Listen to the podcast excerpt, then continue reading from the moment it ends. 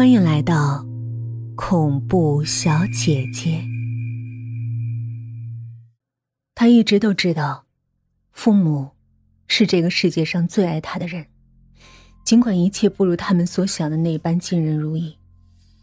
她也知道，他们已经尽了心，只是没料到，因为所托非人，她在炼狱里苦苦挣扎了九年。她从来不哭。即使难过，也低下头偷偷的擦掉眼泪。他害怕，在天堂的他们会为他难过。他的记忆里，关于九年前的那场车祸，已经不再清晰，只记得妈妈和爸爸血肉模糊的被送进医院。妈妈来不及送往医院，就在路上死了，而父亲经过抢救，却苏醒过来。如今已经长大的他，仔细回忆。如若老家不来人，如若来的不是他二叔，他的父亲，或许不会那么早的离开人世。他叫小柱，那年他九岁，父母的丧事是隆重的，在父亲的亲朋好友或惋惜或同情的目光里，匆匆完成。以后的日子里。是二叔和婶婶风风火火的进进出出，和外婆家诸多的争吵，终于争得他的抚养权。在他们忙忙碌碌的半个月里，陆陆续续的卖了在省城的房子、父母的车，具体多少数字他不知道，只记得走的时候，父亲的朋友来送他，叔叔还在向他们保证，一定会待他如亲生。张律师把他叫到跟前。摸摸他的头，说：“小柱，以后就靠你自己了。十八岁过了来找我，一定要过来找我，要争气。”他不知道十八岁等待他的是什么，那时他也没去想，就跟着他们去了那个西北的小镇，而他在那儿待了九年。他不知道十八岁。一年过去了，他除了从三年级升到四年级，在家里的称呼从小柱哥哥变成了扫把星、讨厌鬼，除此之外没什么变化。而二叔他们则是越过越好，车换了一辆又一辆，吃穿用度也是不比省城差。当然，他也有受宠的时候，一到家里来了外人、领导，他必然是坐在饭桌上的。而一旦人走了，婶婶的脸就会一下子变冷，她也再也没有坐在桌子上吃饭的资格。那年夏天，温度前所未有的高，二叔去了省城，回来时灰头土脸，满脸的不高兴，一进家门就开骂了：“他妈的张律师，根本不是人，老子又没要他的钱，抠的跟个割狼台似的。”小柱从门口经过，怯怯的探出头去。不料被叔叔发现，过来就是两脚，扫把星还敢偷听，滚回房去！他吓坏了，赶紧跑回去。之前虽不好，也还过得去，从没动过手。以前他在家里也是掌中宝、小皇帝，何时受过如此对待？那晚，小柱哭到了半夜，直到哭着哭着睡着了。没人来劝他。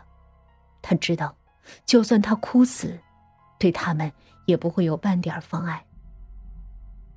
真正让他坠入地狱的，是张律师的一次来访。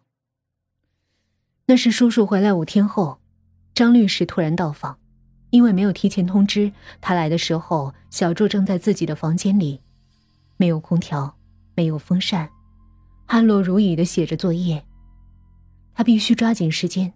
因为除了他自己的作业外，还有小军的一份作业要做，张律师当场就发飙了，一把抓住二叔的衣领：“孔祥，你是人吗？你从省城拿了二百万，二百万呢，不是二百块，你就让小朱过这样的生活？”二叔面红耳赤，没吭声，倒是婶婶在一旁伶牙俐齿：“这房是最好的，夏天是最凉快的。”凉快，凉快！你们儿子怎么不住？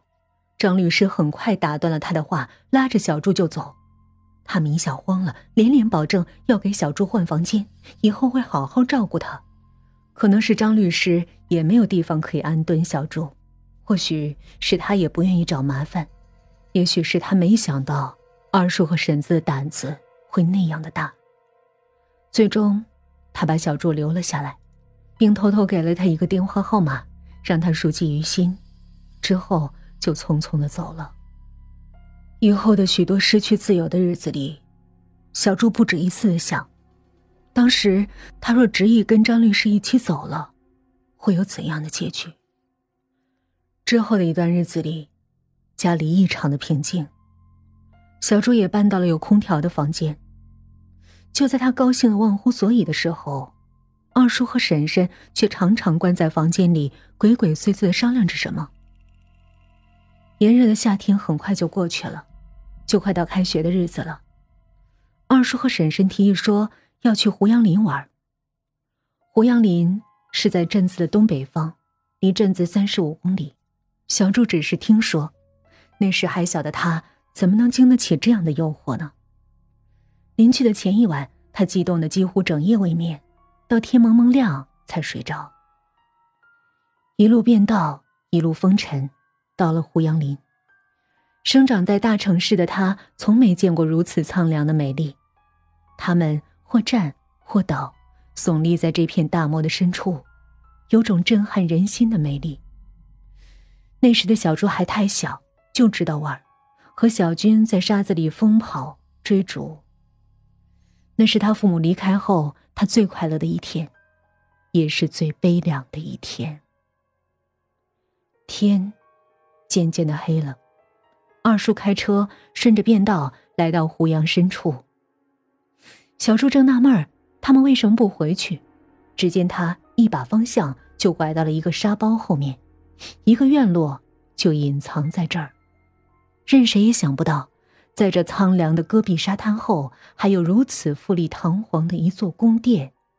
开到院前，天已黑了，叔叔在门前按喇叭，只见从里头出来个老头，来到车前，对二叔比比划划。二叔说：“水伯，开门。”太晚了，回不去了，今儿就住这儿了，收拾点吃的来。老头唯唯诺诺的开了门，因为天黑，院子里的情形看不清，只听到有狗在叫，听着好像还不止一只。由于前一天的失眠和当天的兴奋，我已经很累了，草草吃完饭就去睡了。第二天醒来，所有的一切都变了，院落里没有车。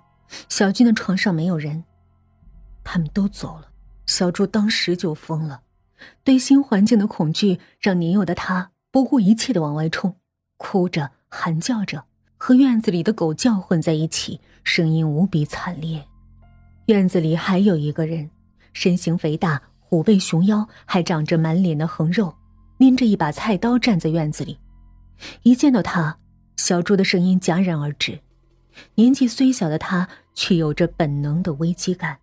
当时的他丝毫没有质疑那把菜刀的威慑性，他本能的感到，如果再喊，他会被毫不犹豫的一刀劈死。